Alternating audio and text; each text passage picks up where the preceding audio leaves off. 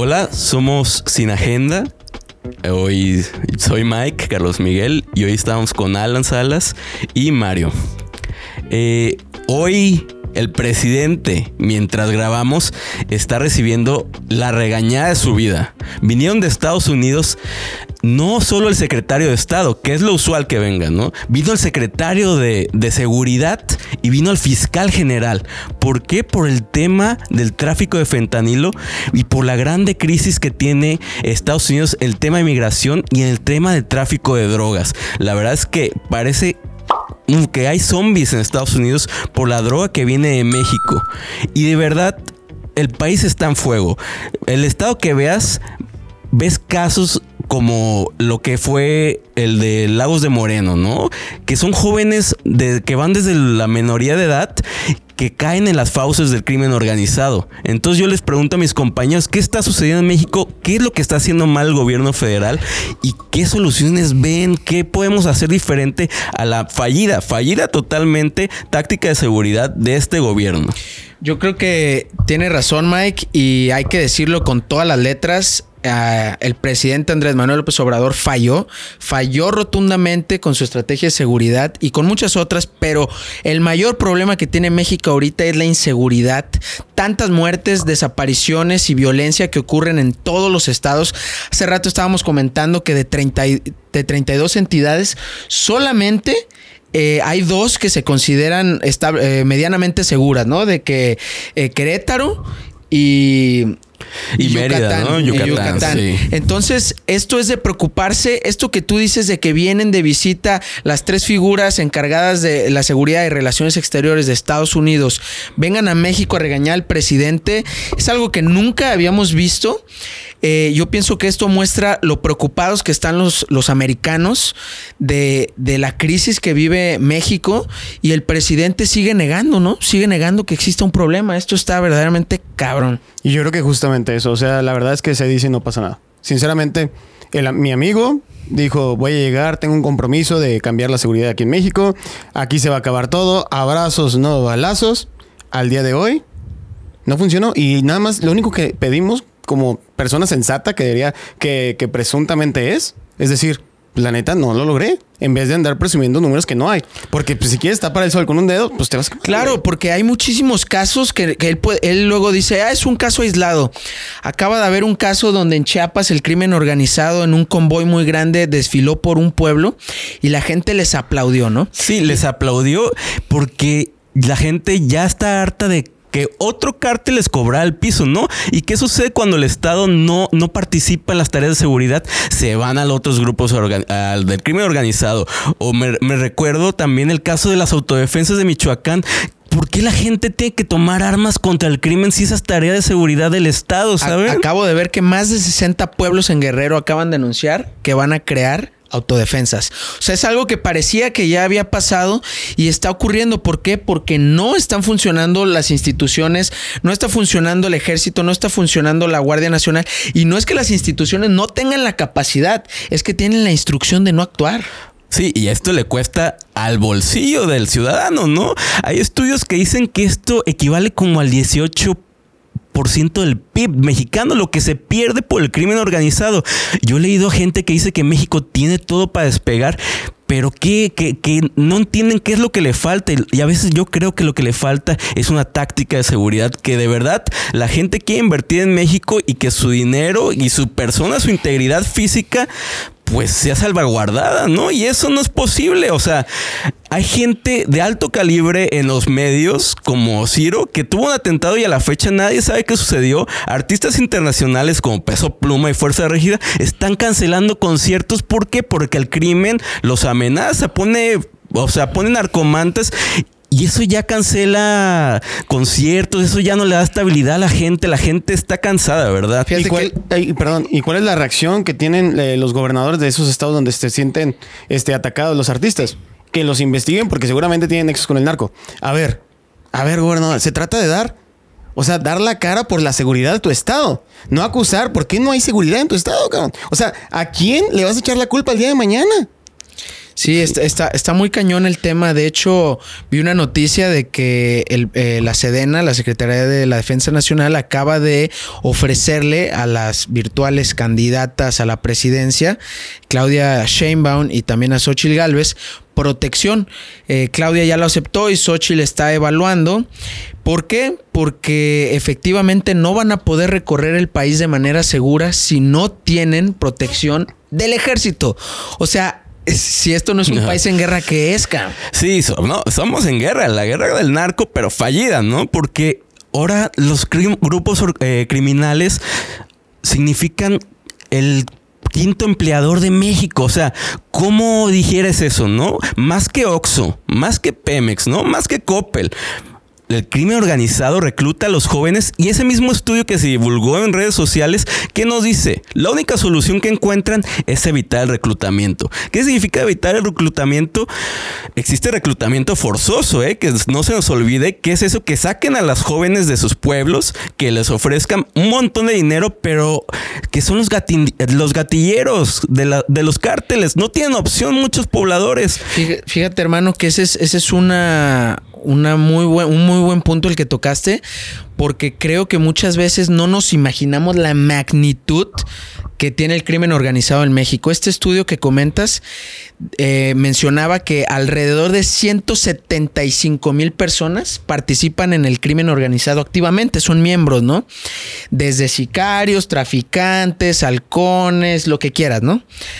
Y dice 175 mil personas, hombre, llenas estadios con esa cantidad de personas. Y esas personas están distribuidos en todo el país. Por eso todo el país está en llamas. Hay asesinatos, desapariciones. Y como tú dices, también hay secuestros y desapariciones eh, forzadas. Eh, y también engañan a las personas. Vi que hay un método muy cañón que utiliza el crimen de que ponen en los medios de comunicación o de ponen de que en Facebook o a veces han puesto en periódicos, imagínate, de que no, pues este, en, tal día, en tal plaza de tal ciudad, este, se estará contratando personas entre tal hombres de tal a tal edad, este, para ser guardias de seguridad y les ponen de que, no sé, sueldos de 20 mil pesos y pues obviamente son sueldos irreales para un guardia de seguridad este recién contratado entonces eh, mucha gente va y lo secuestran. Lo secuestran y hay campamentos distribuidos en varios estados del país donde los tienen trabajando, donde los reclutan para ser sicarios. Justo vi una noticia de que en Zacatecas acaban de rescatar a 15 personas que estaban secuestradas en un narco campamento. ¿Y cómo era ese campamento? ¿Qué, hacían o qué decían? La nota decía que ahí los estaban obligando a construir cabañas, este, como para hacer casas de seguridad en la sierra para, para los criminales, pero tienen todo tipo de fines, porque luego los ponen también a, entrenar y los obligan a, volverse sicarios, ¿no? De ellos también secuestran migrantes y los tratan de, de volver sicarios. Y la neta está cabroncísimo ahorita la situación y lo que a mí me da coraje es que el presidente no reconoce esta crisis, ¿no? Ya vamos para su sexto año de gobierno y sigue echándole la culpa a los de antes, cabrón, o sea, no manches, ¿y cuándo ya va a ser su responsabilidad? Es que diste con el clavo, o sea, realmente yo me imagino perfectamente entrando a un trabajo y pues llevando trabajando cinco años en ese trabajo y no estoy dando resultados. Por mero milagro no me han despedido. Y lo único que le digo a mi patrón, ¿sabes qué, patrón? Es que el de atrás, el, que estaba antes que yo, dejó un desmadre.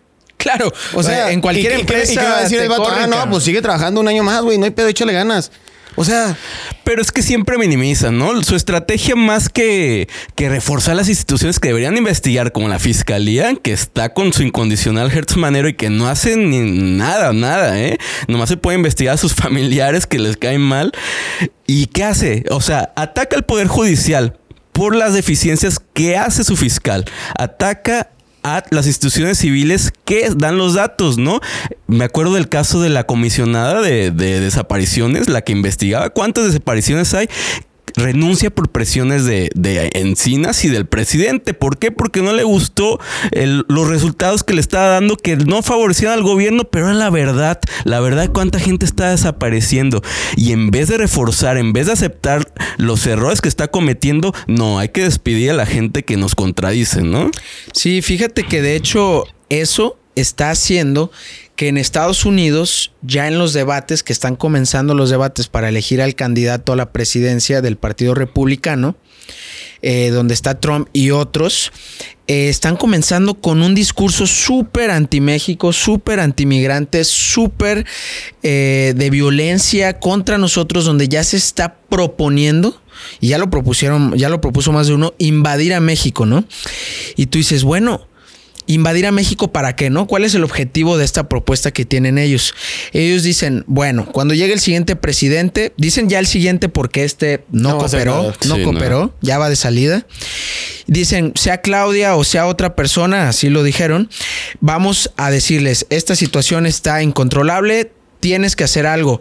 Y si no lo haces, nosotros vamos a entrar unilateralmente con nuestras fuerzas de seguridad y vamos eh, con los Marines a ir por todas esas cabecillas y a desbaratar a todas esas instituciones del crimen organizado. Y yo me pregunto, digo, la verdad no es algo que creo que vaya a pasar, pero digo, oye, imagínate, yo pienso que si ellos lo están viendo viable, es que realmente nos ven que no, el gobierno federal no tiene la mínima intención de resolver este problema. Me refiero a que no tienen la mínima intención de desbaratar estas instituciones del crimen organizado. No, pues es que la imagen que damos en México, México en el extranjero es sinónimo de cártel, ¿no? México en el extranjero es sinónimo de delincuencia organizada, Droga. de droga. O sea, lo que les decía es que ya estamos exportando el crimen a otros países. Tocamos el tema del asesinato de un candidato presidencial a Ecuador por nexos de- del crimen organizado en ese país.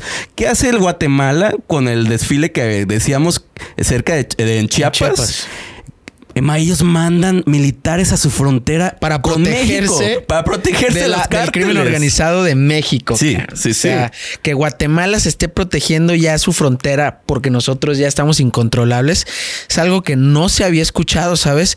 Y la verdad hay un dato muy, muy, muy curioso. Y lo dejo para las personas que, que creen que es mentira que el presidente tenga eh, tratos este, en lo oscuro. Eh, hay un pueblo en Sinaloa de donde son varios caudillos, este, que se llama Badiriaguato, y nunca en el siglo XXI ningún presidente, desde Fox, este, Peña Nieto, Calderón, ninguno visitó nunca ese pueblo. ¿Por qué? Porque es muy pequeño o era muy pequeño. Y como dato curioso, este presidente va por su quinta visita. Quinta visita. Quinta visita. o sea, Entonces, sí, ¿qué no. significa esto? Digo, saquen sus conclusiones. No, pues él dice que nomás va a saludar y echar el taco, ¿no? Con la abu- abuelita de cierto sicario, ¿no? Mira, no hay peor ciego que el que no quiere ver. Sinceramente, es que exactamente yo estoy de acuerdo con Alan, que saquen sus conclusiones. Curiosamente, este amigo va a, parece, pareciera ser que va a dar su informe de gobierno también allá, exclusivamente, a dar su informe de cómo van las cosas, ¿no? Me imagino que también lo mismo se repite, no sé cómo funcionará, pero no sé, da pena. Da Ah, pena. Yo he escuchado, no sé, no sé ustedes que nos escuchan, pero muchas personas que me han dicho, oye, ¿sabes qué? Es que me quiero ir a Canadá, me quiero ir a Estados Unidos, me voy a ir a vivir a, a Europa, eh, estoy buscando esta opción porque ya ven a México como como a un lugar donde no hay oportunidades o no hay buenas oportunidades, donde la violencia está desatada y tienen razón y me da mucha tristeza. Y lo peor es que si gana eh, la candidata de Morena, Claudia Sheinbaum, Lo yo- mismas de yo creo que va a ser lo mismo una y agenda peor. igualita, tiene una lo mismo y peor. No, porque si no se detiene a tiempo, que no se ha hecho ni en este gobierno ni en los pasados, pues que va a seguir, va a seguir incrementando, incrementando. Yo leía un índice que hace el ranking global de cómo está el Estado frente al crimen organizado, el índice de crimen organizado.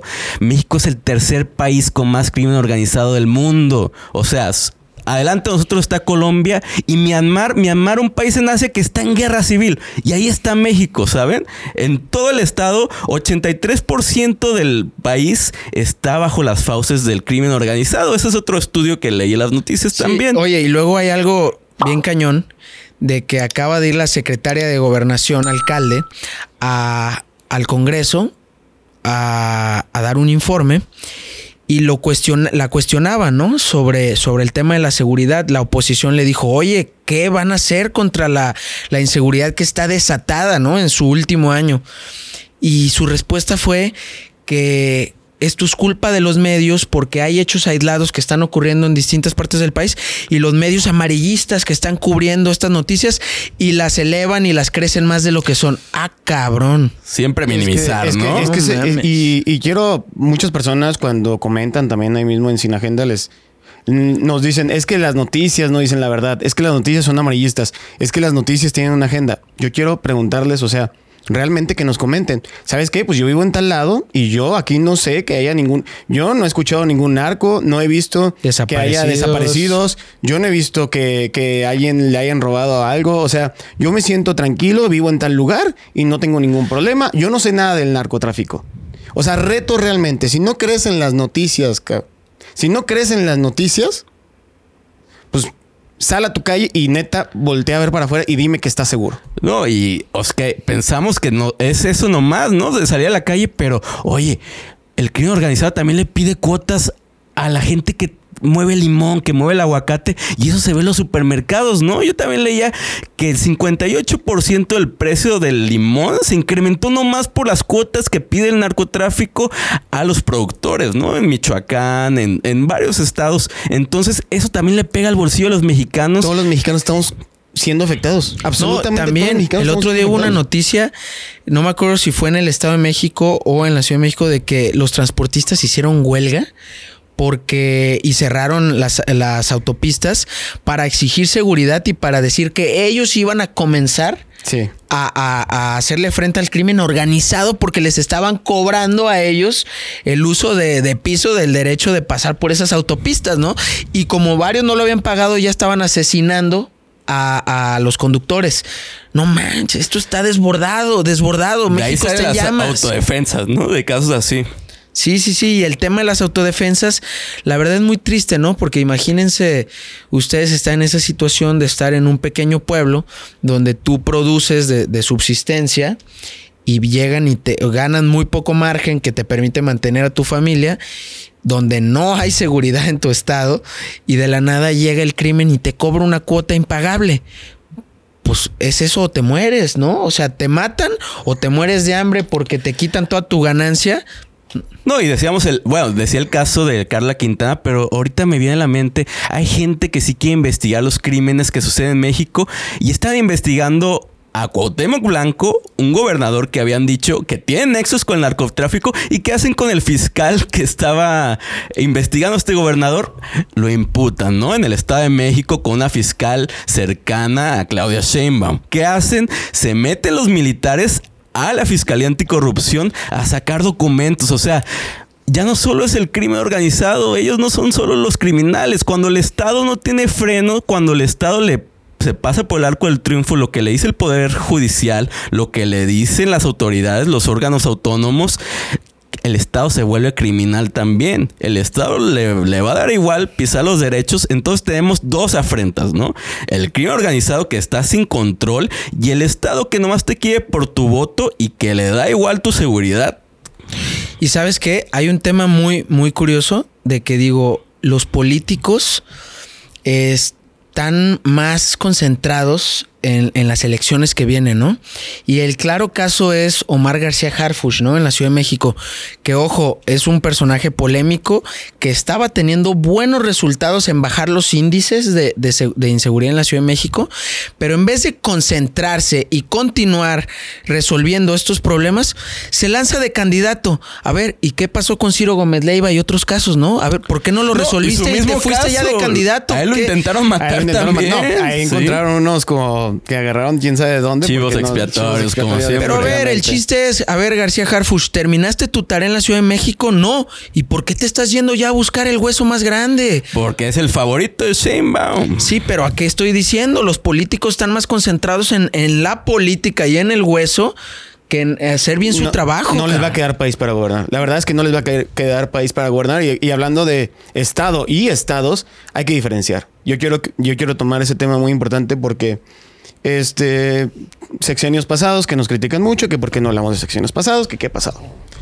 Yo no había escuchado tanto que se le acusara más que nada al Estado por su seguridad, casos de seguridad que tienen que ver con el narcotráfico, como en este sexenio. Cuando problemas con el narcotráfico, en los, en, en- en los otros sexenios, se había acusado directamente al, al- al Poder Federal. Claro, o sea, cuando era el tema de 2006 a 2012 con Felipe Calderón, Él ¿no? mismo lo dice. Todo el mundo, Calderón, Felipe Calderón Peña Nieto. renuncia, etcétera. Y, y el presidente López Obrador, candidato, cuando era candidato, les decía: si no puedes con el cargo, renuncia. o, sea, O sea, y a este cabrón le fue peor que a todos. Y ahora todo es acusar a los gobernantes de cada estado. Hay estados grandes que tienen más poder para poder controlar un poquito mejor su seguridad, en teoría. Pero la verdad es que es algo incontrolable. Se nota que necesitan ayuda federal. No, y ninguna no fiscalía, tienen. ninguna fiscalía estatal puede ya sin el apoyo del gobierno federal, la Guardia Nacional, la Marina y el Ejército. El problema es que estas instituciones tienen la orden De no hacer nada. de estar, de estar tranquilitos, ¿no? Solo operan cuando ya es súper necesario, como cuando agarraron a una persona que acaban de extraditar por presiones de, De de otros Estados Unidos. Pero realmente no están haciendo su chamba, pero no porque ellos quieran, es porque tienen la orden de no actuar. Es correcto, es correcto. Yo creo que también están muy frenados nuestras fuerzas para protegernos. En otros asuntos también están metidos, pero no por ellos. No, y también porque, o sea, si vamos al presupuesto, ellos también le bajaron el presupuesto a la, a- a la institución encargada de, de investigar, que no funciona y que ya dijimos la fiscalía, ¿no? Porque lo que hace un movimiento autoritario, un movimiento populista, es reducir toda la maquinaria del Estado nomás al voto, ¿no? Y por eso les interesa más las elecciones del 2024 que el sufrimiento de las personas corrientes, comunes, como El- tú y yo, pueblo. el Claro. pueblo, no le importa, le importa el voto. Tiene no razón. más. Y tanto se ve que en el presupuesto solo hay dos prioridades. Los este, proyectos emblemáticos del presidente de la República, faraónicas. las obras Claro. faraónicas y los programas asistencialistas que son para asegurar el voto. Lamentablemente el presupuesto se está enfocando hacia esos dos rubros y lo demás está quedando olvidado. Bueno, y se enfoca a las Fuerzas Armadas, que no son la institución que debería investigar el crimen organizado. Ellos deberían estar de reacción ya después del, del hecho, ¿no? Pero este gobierno piensa en soluciones rápidas, no piensa en una estrategia a largo plazo, ¿no? Claro, y obviamente la, la gente, mucha gente puede decir, claro, pero está haciendo mucho.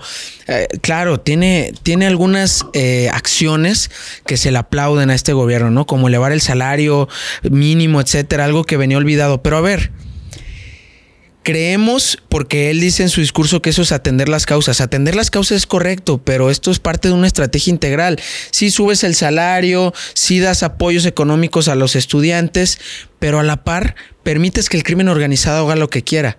Por eso esta estrategia es fallida. Esa es la razón. Yo creo que no hay, este, no lo pudiste haber dicho mejor. Simple y sencillamente lo único que, que pedimos es que sea sincero. O sea, pedimos un presidente sincero. Nunca lo vamos a tener.